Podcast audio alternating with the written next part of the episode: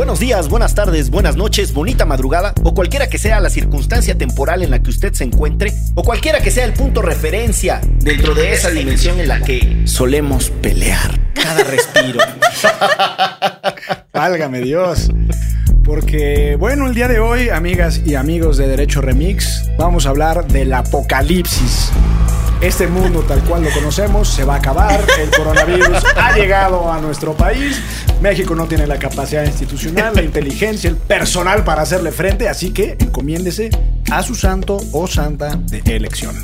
Y quédese porque también vamos a hacer un acto simbólico en Derecho Remix en apoyo al paro del 9 de marzo y por las víctimas de feminicidio en este país. Y al final, final, final también habrá muchas recomendaciones. Esto es Derecho Remix. Divulgación jurídica para quienes saben reír. Con Ixel Cisneros, Miguel Pulido y Gonzalo Sánchez de Tagle. Derecho Remix.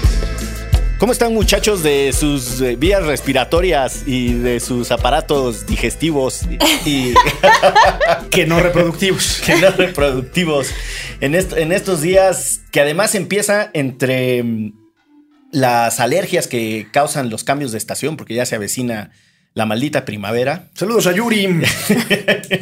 Por cierto, el presidente no nos cumplió la consulta del 21 de marzo que alguna vez dijera, pero bueno, ese es otro tema. El de si iba o no a juzgar a los expresidentes. Pero era el 21 de marzo de la anualidad De- pasada, ¿no? Exactamente. Sí, Sí, sí, o sea, sí. ya llevamos un año de retraso con esa promesa. Sí, sí, sí. Eh, pero bueno, como que ¿Y de quién es la canción Prometes y Prometes y nada?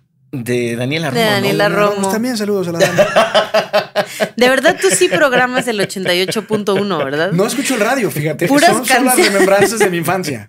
Puras canciones como Y esas. como con el otro día se los demostré en mis comidas familiares, se siguen escuchando esas canciones. Es- Eso sin duda, porque yo tengo el gusto de conocer a la hermana de Gonzalo y es una fan de lo que en Colombia le llamarían la música para planchar. Exacto. que es toda esa época de Amanda Miguel, Daniela Romo, Yuri, este, grandes, La grandes música intérpretes. banda, la cumbia, todo eso. Bueno, también le hace duro al Buki, ¿no? Sí, sí, sí, sí, sí. Pero bueno, les preguntaba, más allá de esta eh, inmersión musical, eh, ¿cómo están de sus vías respiratorias en estas épocas de mucho catarro y mucho achú achú?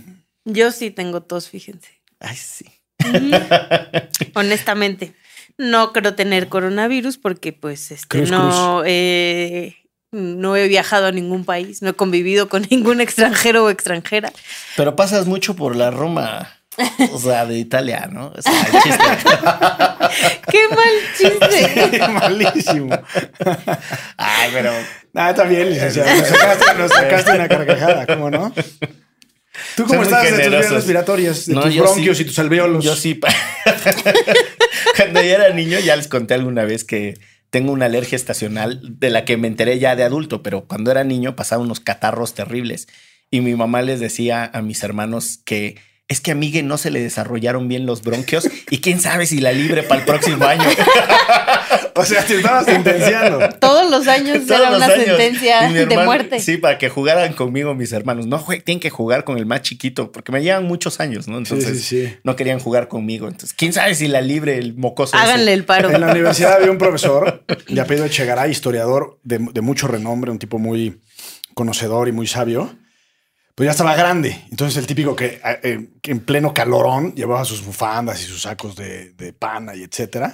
Y cuando escuchaba que un alumno o alumna estornudaba, lo mandaba a la esquina del salón y en la lista le ponía un círculo rojo y al lado decía FI. Foco de infección. o sea, la discriminación a todo lo que da. Sí. Es No, aquí qué como- barbaridad. Como junto al lugar en donde Gonzalo graba Derecho Remix, no les voy a describir lo que hay, pero dejemos que la palabra eh, viscosidad lo haga, porque cada que hace un carraspeo. O sea, hay que mandar a saludar a Ahorita Yala, siempre.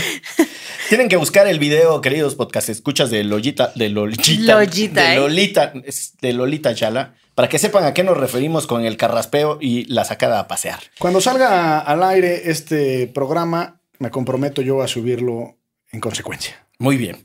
Pues vamos a empezar ahora sí con las hostilidades de la discusión. Y a propósito de lo que estábamos conversando, hay mucho revuelo sobre el tema del derecho a la salud, lo que tienen que hacer los estados cuando suceden cosas como epidemias o pandemias. Ya sabemos que las epidemias es la generalización de una enfermedad y la pandemia es cuando en realidad atraviesa distintas geografías y prácticamente como los éxitos del abogado más laureado, llega a muchas latitudes. Muchas gracias, me ruboricé, licenciado.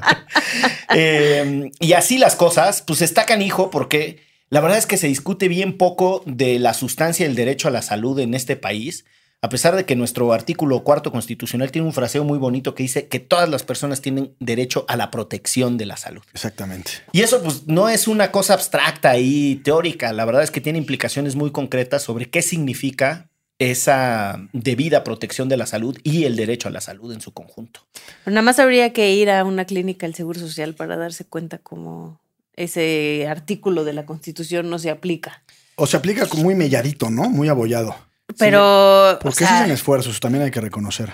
pues yo honestamente hace poco estuve en cercana a gente que estuvo yendo a un hospital y así gente en silla de ruedas por semanas. Sí, sí, que, sí. O sea, ni siquiera tenían cama para tratarlos. Entonces creo que ya ahí ya está bastante golpeado tu derecho a la salud. No, sí, de acuerdo. El derecho a la salud es un derecho que es de resultado. Es decir, se te garantiza o es eficaz en la medida en la que el padecimiento, la enfermedad, la condición que tengas, no sé si estés de acuerdo, Lick Bucles, se te trate y se te pueda remediar si es remediable. Es decir, no solo es una entelequia o una abstracción de sí, puedo ir al seguro social o puedo, cubrir- o puedo eh, tratar X o Z padecimiento, sino que en realidad eh, ese tratamiento tiene que ser eficaz en la medida de lo posible y dentro de las circunstancias específicas. De hecho, eh, técnicamente porque hay una discusión muy viejita sobre si hay derechos de hacer y derechos de no hacer y cuáles son los derechos civiles y políticos y los derechos económicos, sociales y culturales. Es una discusión muy viejita, Pero muy vigente, ¿eh?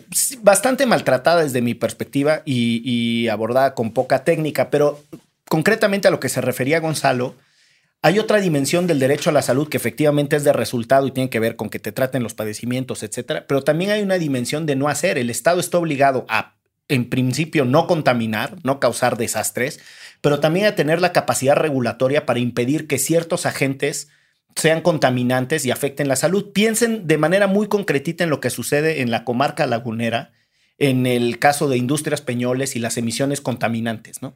Las partículas de plomo que, se emiten por milímetro cuadrado o por centímetro cuadrado son muy superiores a las que se respiran o se permiten respirar en otras partes del mundo. Y ahí hay una pregunta muy concreta. ¿Tendría el Estado sí o no que impedir que esas emisiones ¿no? de plomo eh, anduvieran flotando? Porque pues, ya hay problemas de salud, hubo problemas de hidroencefalia eh, en, esa región de la comarca donde muchos médicos aseguraban que estaba directamente relacionado con, eh, con las emisiones contaminantes que ya les describía. Entonces, sí hay, hay muchas cosas que el Estado tendría que hacer en materia de salud. Una es resolver los rezagos que tenemos en infraestructura. Este país tiene un rezago de infraestructura extraordinario. Eh, y otro tiene que ver también con las medidas que debe tomar para impedir que la salud de las personas se siga agravando y se siga afectando. Claro, ¿no? sí. Y ahí la verdad es que se hace muy poquito. La otra discusión que tiene mucho que ver con esto y es muy vigente es la de los impuestos de las bebidas azucaradas.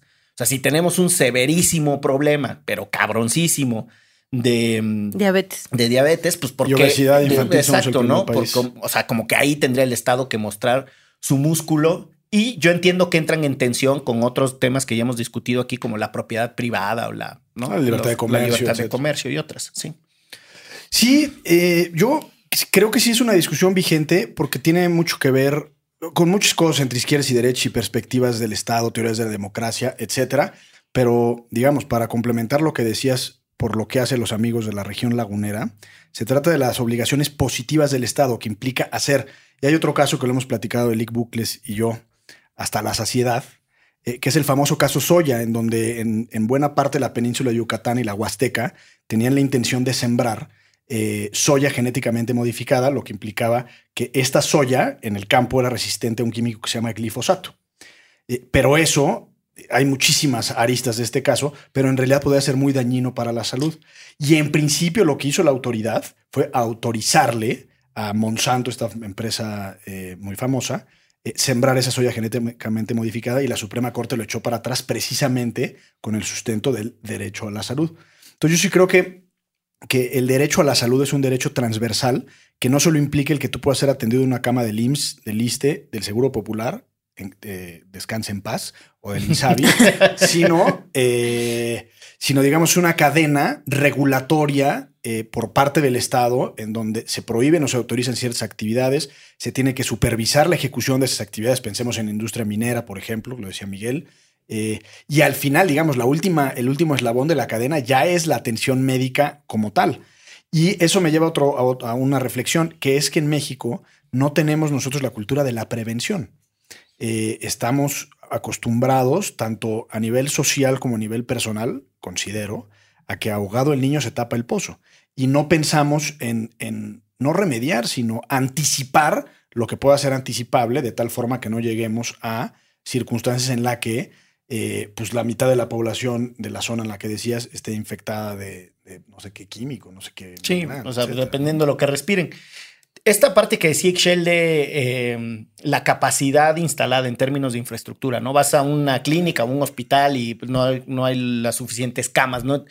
Vamos, es, es permanente ese, ese, mm, eh, ese vacío de, de capacidad para proveer servicios.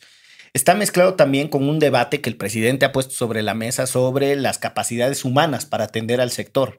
Y hay una discusión ahí, por ejemplo, sobre eh, los que les pagan a los médicos, ¿no? O sea, el- se pegan unas madrizas estudiando medicina por años y después tienen unos sueldos bajísimos con unas jornadas peligrosísimas. O sea, ponemos la salud en manos de personas que tienen unas guardias de escándalo. 48 horas, sí, sí, o sea, sí. como hay, hay todo un, un debate sobre las condiciones que se han generado que terminan generando las condiciones que se han generado que terminan generando ¿eh? no se, no se amilane.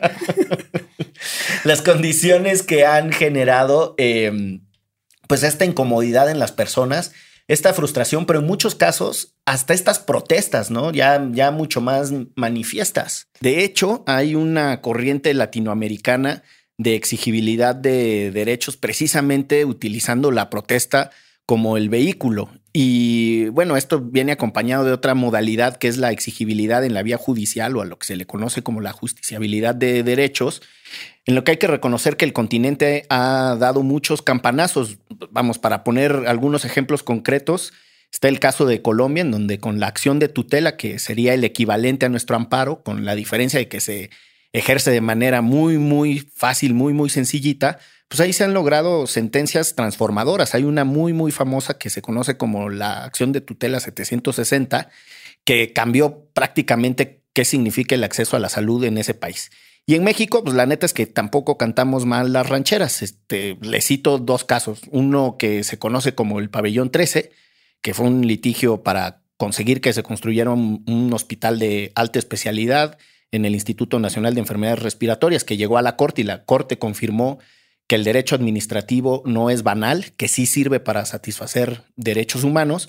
Y el otro que se conoce como Mininuma, que es lindísimo porque es un juez de distrito en primera instancia que se avienta el tiro, así como se escucha, de ordenar que se construya una clínica, pues ahí en donde no hay nada, en las regiones más pobres del país. Bu- Bueno, creo que también mucho de eso se debe al surgimiento de estas farmacias donde ya te vas con un doctor, ¿no? Que empezaron con el doctor Simil y ahora ya todas las farmacias tienen un espacio donde te diagnostican Ah, y yo te pensé, pensé que recetan. a decir su botarga. de algunas sí tienen botarga, no todas, pero es porque es un, o sea, tienes una gripa y es una monserga ir al seguro social por una gripa. Entonces terminas yendo a estas farmacias pagando 30, 50 pesos para que te den el antibiótico o lo que sea que te debieron de haber dado. Porque yo no sé si ustedes han ido al seguro social alguna vez en su vida, pero este. Pues sí, y sobre todo cuando vas a ese típico de clínica familiar, o sea, cuando vas a la, a la primera, la más básica, todavía es peor, ¿no? O sea, hacer, aventarte unas tres horas nada más para que te digan, ah, sí, tome el paracetamol, ibuprofeno y descanse, ¿no? Y es como... Y caldito, y dieta blanda, ¿no? Exacto. Y dieta échese blanda. una gelatina. Sí, de frutilla. Pero justo, por ejemplo, a propósito del, del seguro popular que mencionaba Gonzalo, cuando surgió el seguro popular en los, si ustedes pudieran revisar los documentos originales, había un debate sobre la desfinanciación eh, en el sector salud y la incapacidad que tenía el Estado para llegar a ciertas coberturas, a ciertos lugares. Entonces, la manera de recuperarse frente a esa desfinanciación histórica, o sea, esa falta de inversión por parte del Estado, era convencer a los particulares que había un modelo de negocio.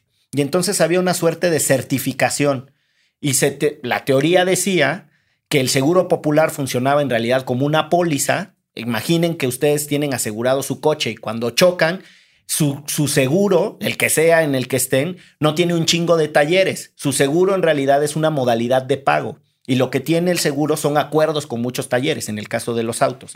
El seguro popular estaba pensado desde esa perspectiva, que los privados iban a tener los incentivos para construir un montón de, de infraestructura de buena calidad, etcétera. El Estado iba a tener la capacidad de vigilarlos, que estuviera chingona esa infraestructura. Y entonces uno iba y se atendía en ese hospital privado y entonces el Seguro Popular pagaba. Desde esa perspectiva, el Seguro Popular era una cobertura, para decirlo rápido y atendió un problema densísimo de este país, que son los gastos catastróficos, que no es otra cosa que esos eventos que arruinan las economías de las familias, que se les va absolutamente todo el dinero porque tienen que pagar un padecimiento de salud. Las economías populares mexicanas están recurrentemente em, en fragilidad precisamente por este tipo de cosas, porque no es solo la previsión de la que hablaba Gonzalo de no enfermarnos, comer bien, hacer deporte, etcétera, sino tampoco hay una previsión financiera. Si algún día pasa algo y tienes algún padecimiento y no tienes ninguna cobertura, te chupó la bruja. Y bueno, pues el seguro popular, más allá de los debates de ideológicos que han puesto sobre la mesa de si estaba bien, de si ni era seguro ni era popular, pues tenía alguna, algún fundamento, tenía alguna, alguna base eh, de diseño moderadamente sustentada.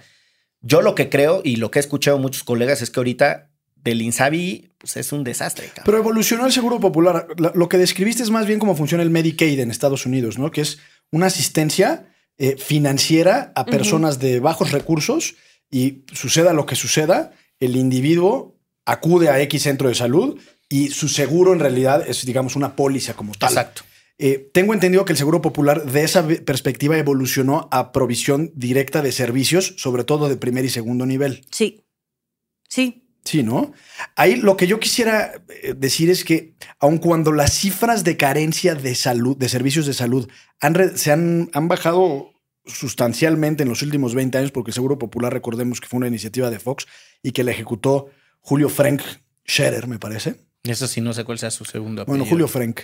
Eh, hoy tenemos que aproximadamente 17% de la población, es decir, por ahí de 21 22 millones de personas, están por debajo del estándar mínimo de cobertura en materia de salud. Eso aún con el seguro popular, porque habrá que recordar nada más para efectos de poner la mesa en la mesa.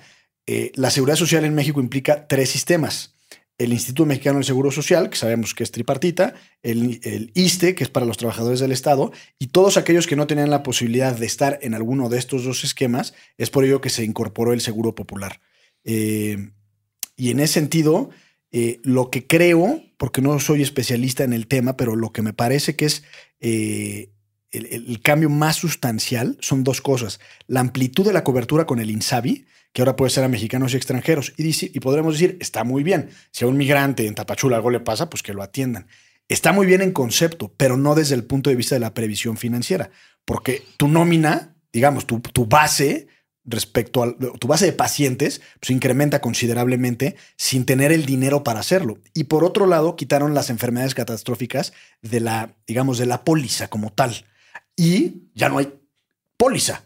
Antes sí tenías que hacer una especie como de inscripción oficial o formal ante el Seguro Popular y ahora con que llegues con, tu, con alguna identificación se te debe de, de, atender. Y eso parece que está muy bien, salvo por las enfermedades catastróficas. Extranjeros y sin póliza, sí, pero por ejemplo el hecho de que no haya póliza evita la existencia de un padrón que es fundamental en materia de salud, aun cuando son datos personales, pues es importante tener un expediente clínico de las personas, quiénes están siendo beneficiarios de X programas, quiénes no, y etcétera, ¿no? Entonces, eh, yo creo que falta mucho del Insabi. Me parece que es una, una decisión que fue un poco arrebatada, un poco eh, como improvisada, eh, sobre todo tomando en cuenta la cifra esta del Coneval de 16 millones de personas o 16%, perdón, de la población nacional sin acceso a los servicios de salud. Entonces el presidente dice, bueno, como hay 16% de la población de salud, no sirve el seguro popular. Y en efecto se han robado mucho dinero. Pero me parece que sí fue una decisión un poco atropellada que debe de tomarse al contrario, con mucho tiento y con mucho... Es un poco otra vez, ¿no? Lo de las estancias infantiles, ¿no? O sea, si era un, o sea, instituciones que solucionaban el problema de las mujeres que necesitaban dónde dejar a sus hijos. Sí había casos de corrupción, pero en lugar de arreglar esos casos de corrupción, decides acabar con el programa completo, ¿no? Y en este caso, en el, en, en el Seguro Popular era algo muy similar, o sea, sí había gente que le estaba funcionando como tal el Seguro Claro. Popular y decides de la noche a la mañana cerrarlo sin tener la capacidad como para aceptar a toda esta gente que por ejemplo, lo del no tener ¿no? un carnet o algo así, la verdad es importante, por ejemplo, en comunidades, cuántos casos de mujeres que han parido afuera del hospital porque Sí, no la quisieron recibir, hay, ¿no? O sea, montonales, o en la sala de espera, o en etcétera. Entonces creo que se estaba tratando de resolver eso, pero sin un plan este, que lo sustentara. Claro. Y, y teniendo, o sea, siendo tantas personas en este país, es muy complicado, o sea, es muy complicado y, y honestamente, pues sí creo que con algo tan tremendo como la salud, pues tendrían que haberse tomado su tiempito. Y si a eso le sumamos lo de las medicinas, ¿no? Además. Que en efecto había, eh, hay muchos reportajes por ahí, este, igual eh, se los podemos poner a los Patreons, em, de cómo las farmacéuticas sí estaban sobrevendiendo las medicinas, o sea, al precio que querían, y el gobierno mexicano estaba em, gastando un montón de dinero en esas medicinas. El mismo gobierno mexicano producía medicinas y dejó de producirlas al final del, del sexenio de Felipe Calderón y en el de Enrique Peña Nieto. Cerraron estos como laboratorios del propio gobierno y solo se quedó uno eh, y tenían como 15 para comprarle a, a, estos laboratorios extranjeros. Entonces ahí sí había un problema porque se estaba yendo un montón de dinero, pero en lugar de tener una base bien firme de ya tenemos nosotros los medicamentos, ya tenemos la capacidad de producirlos como Estado mexicano, o ya tenemos relación con otras farmacéuticas, y después de eso cortamos la relación con estas farmacéuticas tracaleras, es cortamos la relación con las farmacéuticas y la gente se queda sin medicinas. Sí, ¿no? a ver cómo nos va. Exacto. Entonces es como, en, entiendo el fondo, ¿no? O sea, porque sí había una una gran cantidad del presupuesto que se estaba yendo ahí, se habla de mucha corrupción en el Seguro Popular también, pero no puedes dejar a la gente sin salud y sin medicinas, ¿no? De la noche a la mañana. Y en esas nos agarra precisamente el coronavirus. Que llega... Hijo, no sé si, si está... Digo, es que en este país todo está para reírse, pero bueno. Eh, llega la discusión de cómo viaja un, eh, un virus de un lugar al otro eh, y pone de manifiesto si tenemos o no capacidad de reacción, cómo se organiza este gobierno, pero también si la sobrereacción afecta a la economía. Una de las discusiones que se ha puesto de manera más seria sobre la mesa es si cometemos el error para muchas de las personas que trabajan en este gobierno que en su momento cometió Felipe Calderón de detajo, ¡pum!, cerrarlo todo para evitar las transmisiones en su momento epidemia, de la, sí. sí, la epidemia de la H1N1, que eso tiene un efecto económico que con un país que está creciendo al menos 0%, diría el presidente, pues está súper complicado. Entonces, el coronavirus se inscribe en este momento en un debate bastante más denso del que, no, digo, no nos van a alcanzar los minutos de este podcast para desarrollarlo, pero uno tiene que ver la infraestructura, los medicamentos, la, reorga la reorganización administrativa que está sufriendo todo el sector salud. Eso mezclado con las decisiones con visión de Estado que se tienen que tomar, reconociendo que pueden afectar la economía de millones de personas. Claro. O sea, sí hay un dilema súper denso. ¿Qué haces? Cancelas los eventos públicos como se hizo en su momento en 2009, fue el 2009 con el H1N1. Sí. Uh -huh.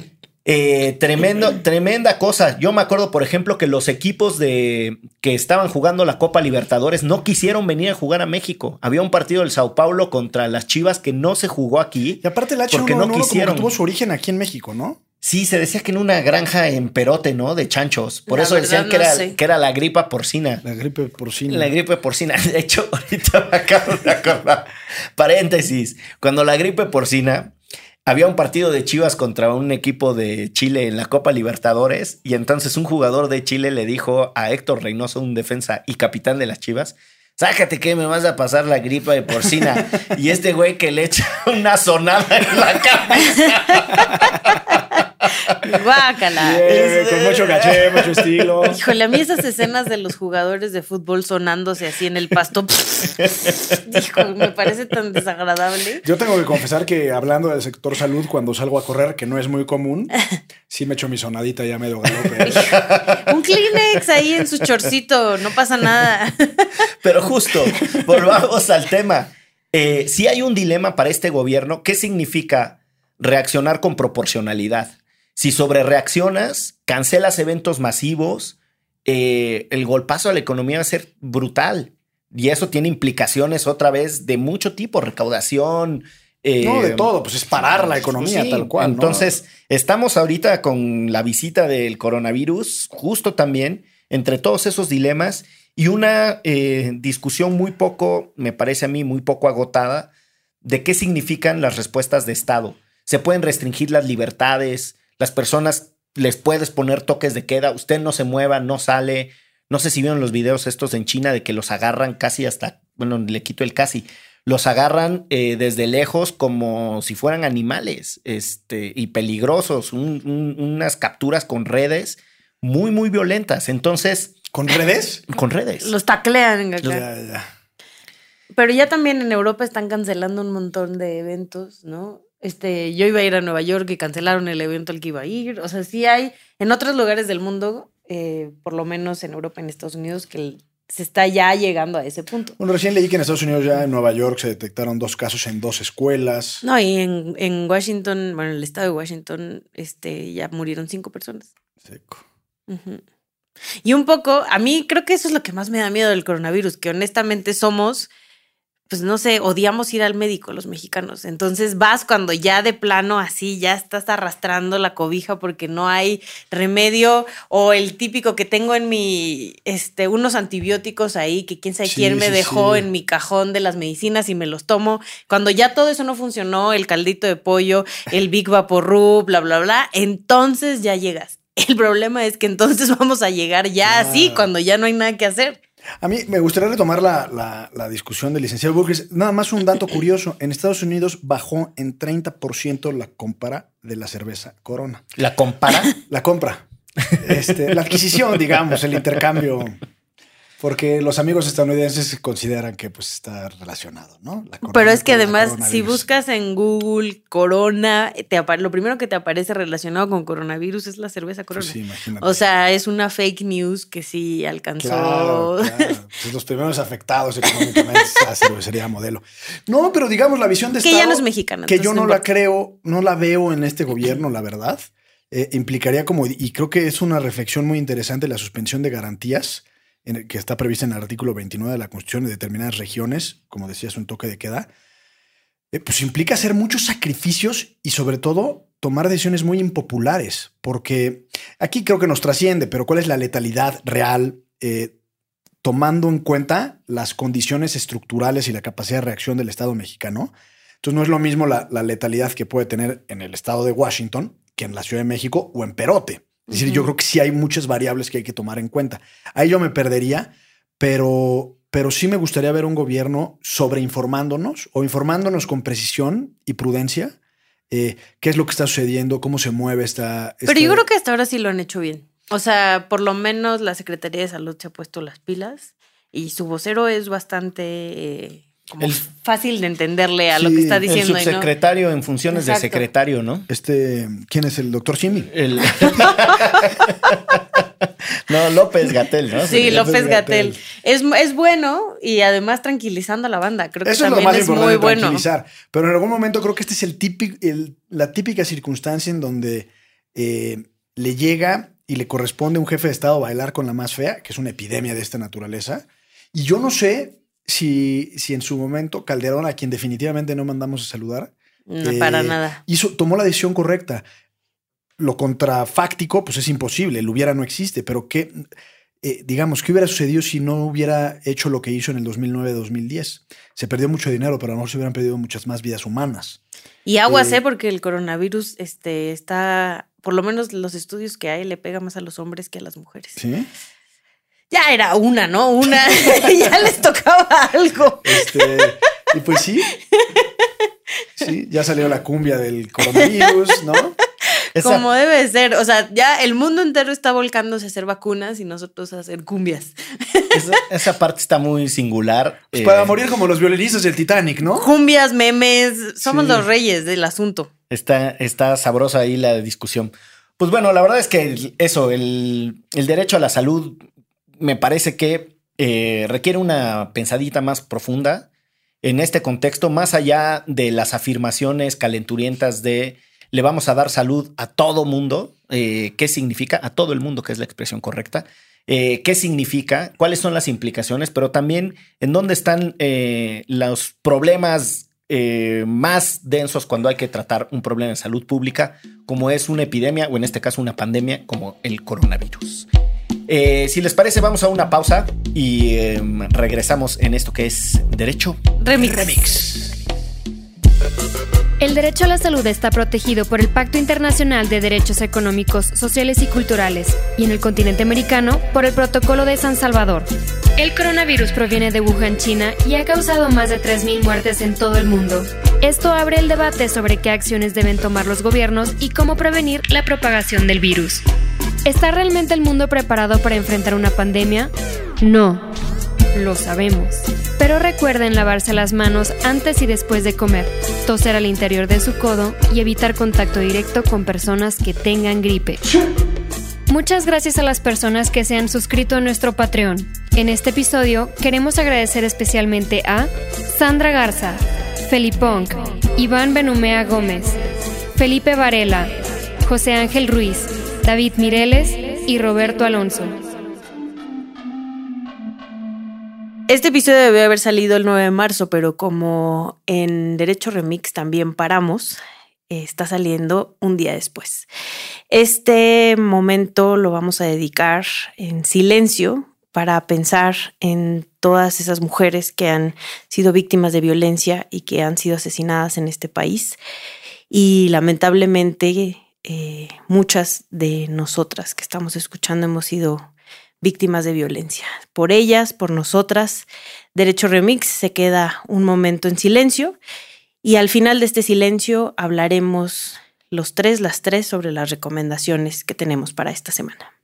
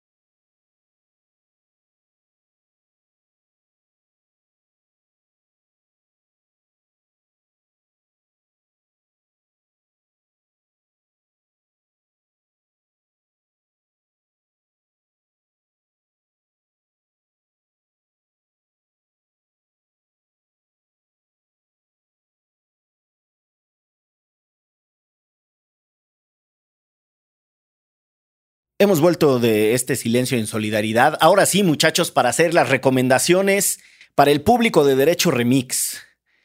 ¿Qué tienen que ofrecerles desde sus cajoneras, desde sus guarda compact disc? El compact disc. Mi primera recomendación es no vaya al Seguro Social.